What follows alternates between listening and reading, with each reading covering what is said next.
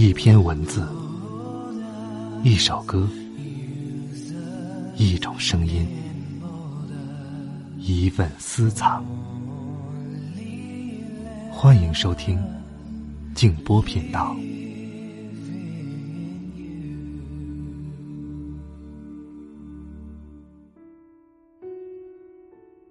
中国人的性情，总是喜欢调和折中的。譬如你说。这屋子太暗，需在这里开一个窗，大家一定不允许的。但如果你主张拆掉屋顶，他们就来调和，愿意开窗了。晚上好，各位朋友，我是静波，欢迎来到静波频道。刚才这段话出自鲁迅先生的《无声的中国》。现在的北方正在经历着冬天。就拿我所居住的呼和浩特来说，这个冬天并不是那么的冷，是一个明显的暖冬。不过，这个暖是相对于我们这个地方的以往，相对于很多生活在温暖地区的朋友来说，我们不像你们那么幸福，还可以看到绿树和鲜花，在我们这儿是不可能看到了，想要看只能在室内。要不然，就像是大冬天看到一个人光膀子，或者看到一个姑娘露大腿一样，比那个还要新奇。不过今天晚上在我这儿，给大家带来一些花，一起来听朱自清先生的《看花》。如果你希望看到图文消息，欢迎通过微信公众号或者新浪微博搜索添加“静波频道”。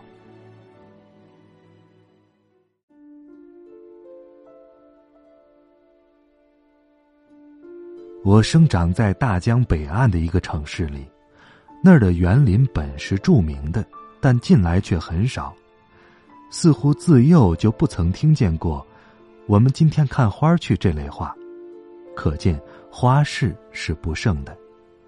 有些爱花的人，大都只是将花栽在盆里，一盆盆搁在架上，架子横放在院子里。院子照例是小小的。只够放下一个架子，架上至多搁上二十多盆花罢了。有时，院子里依墙筑起一座花台，台上种一株开花的树；也有在院子里的地上种的，但这只是普通的点缀，不算是爱花。家里人似乎都不甚爱花，父亲只在领我们上街时。偶尔和我们到花房里去过一两回，但我们住过一所房子，有一座小花园，是房东家的。那里有树，有花架，大约是紫藤花架之类，但我当时还小，不知道那些花木的名字，只记得爬在墙上的是蔷薇而已。园中还有一座太湖石堆成的洞门，现在想来。似乎也还好的。在那时，由一个顽皮的少年仆人领了我去，却只知道跑来跑去捉蝴蝶，有时掐下几朵花，也是随意的摆弄着，随意丢弃了。至于领略花的趣味，那是以后的事儿了。夏天的早晨，我们那地方有乡下的姑娘，在各处街巷。沿门叫着卖栀子花来，栀子花不是什么高品，但我喜欢那白而晕黄的颜色和那肥肥的个儿，正和那些卖花的姑娘有着相似的韵味。栀子花的香浓而不烈，清而不淡，也是我乐意的。我这样便爱起花来。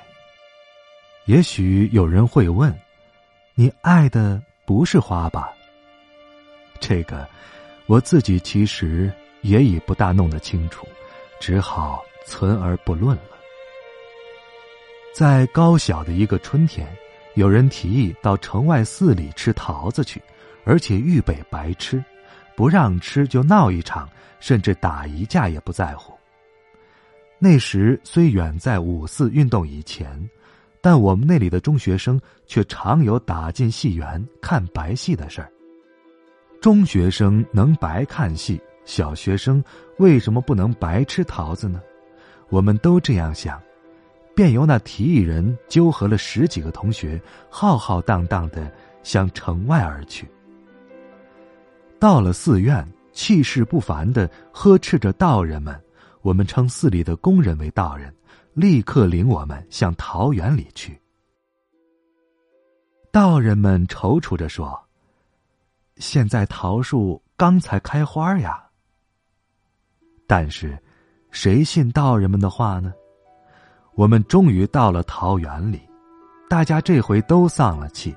原来花是真开着的。这时，提议人某君便去折花，道人们是一直步步跟着的，立即上前劝阻，而且用起手来。但某君是我们当中最不好惹的，说时迟，那时快，一眨眼。花在他的手里，道人已踉跄在一旁了。那一园子的桃花，想来总该有些可看，我们却谁也没有想着去看，只是嚷着：“没有桃子，得沏茶喝。”道人们满肚子委屈的引我们到方丈那里，大家各喝了一大杯茶，这才平了气儿，谈谈笑笑的进城去。大概我那时还只懂得爱一朵朵的栀子花，对于开在树上的桃花是并不了然的，所以眼前的机会便从眼前错过了。以后渐渐念了些看花的诗，觉得看花颇有些意思，但到北平读了几年书，却只到过崇孝寺一次。而去的又嫌早些，那有名的一株绿牡丹还未开呢。北平看花的事很盛，看花的地方也很多，但那时热闹的似乎也只有一般诗人名士，其余还是不相干的。那正是新文学运动的起头，我们这些少年对于旧诗。和那一般诗人名士实在有些不敬，而看花的地方又都远不可言。我是一个懒人，便干脆的断了那条心了。后来到杭州做事，遇见了外君，他是新诗人兼旧诗人，看花的兴致很好。我和他常到孤山去看梅花。孤山的梅花是古今有名的，但太少，又没有临水的，人也太多。有一回坐在放鹤亭上喝茶，来了一个方面有须、穿着花缎马褂的人，用湖南口音和人打着招呼：“梅花盛开喽。”“盛”字说的特别重，使我吃了一惊。但我吃惊的。也只是说在他嘴里的“盛”这个声音罢了。花的盛不盛，在我倒并没有什么的。有一回，外君来和我说，灵峰寺有三百株梅花，寺在山里，去的人也少。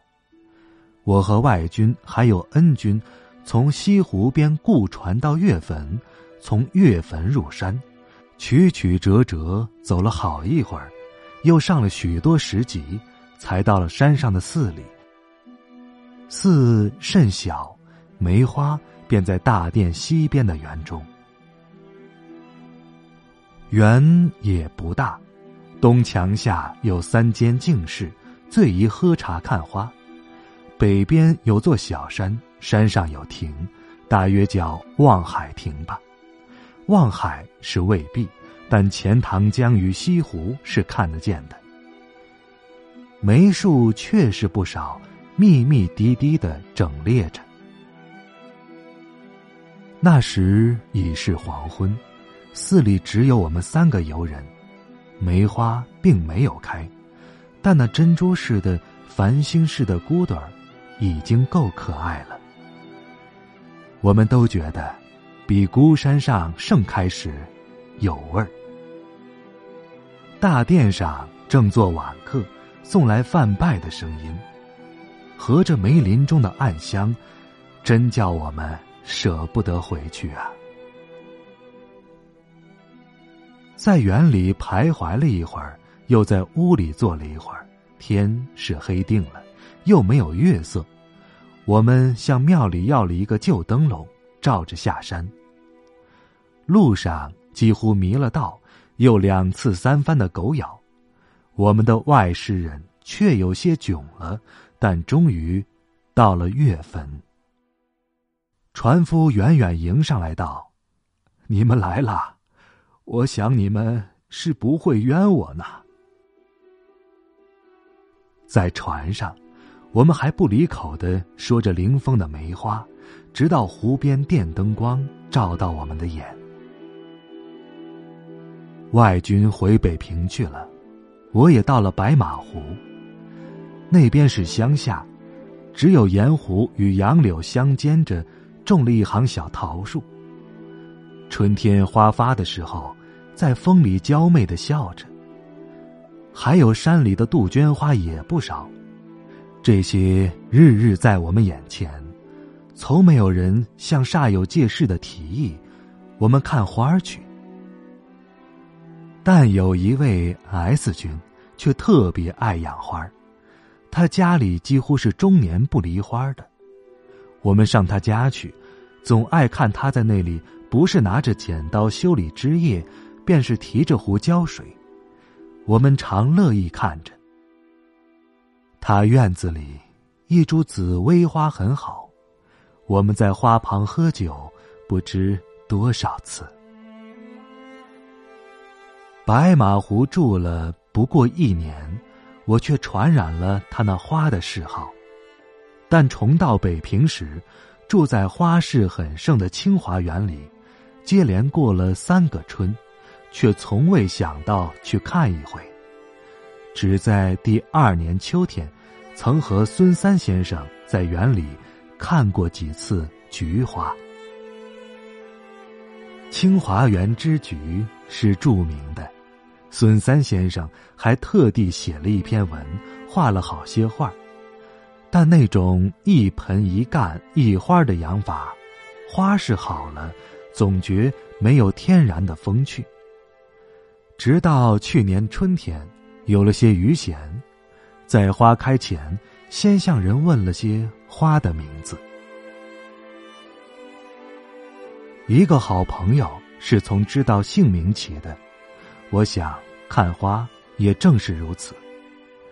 恰好外军也常来园中，我们一天三四趟的到那些花下去徘徊。今年外军忙些，我便一个人去。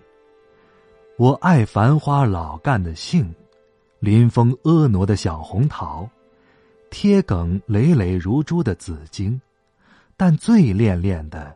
是西府海棠。海棠的花繁的好，也淡的好，艳极了，却没有一丝荡意。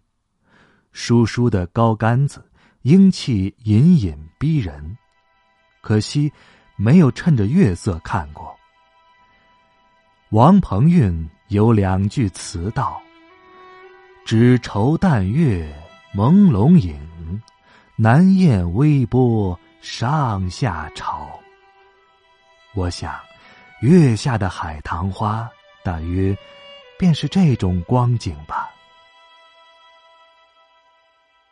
为了海棠，前两天在城里特地冒了大风到中山公园去看花的人，倒也不少，但不知怎的，却忘了基辅先哲词。外军告诉我。那里的一株遮住了大半个院子，别处的都向上长，这一株却是横里伸张的。花的繁没有法说，海棠本无香，昔人常以为恨。这里花太繁了，却酝酿出了一种淡淡的香气，使人久闻不倦。外军告诉我。正是刮了一日还不息的狂风的晚上，他是前一天去的。他说，他去时地上已有落花了。这一日一夜的风准完了。他说：“北平看花是要赶着看的。春光太短了，又晴的日子多。今年算是有阴的日子了，但狂风还是逃不了的。”我说：“北平看花，比别处有意思，也正在此啊。”这时候，我似乎不甚菲薄那一般诗人名士了。我们哭了，我们笑着，我们抬头望天空，星星还亮着几颗，我们唱着。时间的歌，才懂得相互拥抱，到底是为了什么？因为我刚好遇见你，留下足迹才美丽。风吹花落泪如雨，因为不想分离。因为刚好遇见你，留下十年的期许。如果再相遇。我想我会记得你。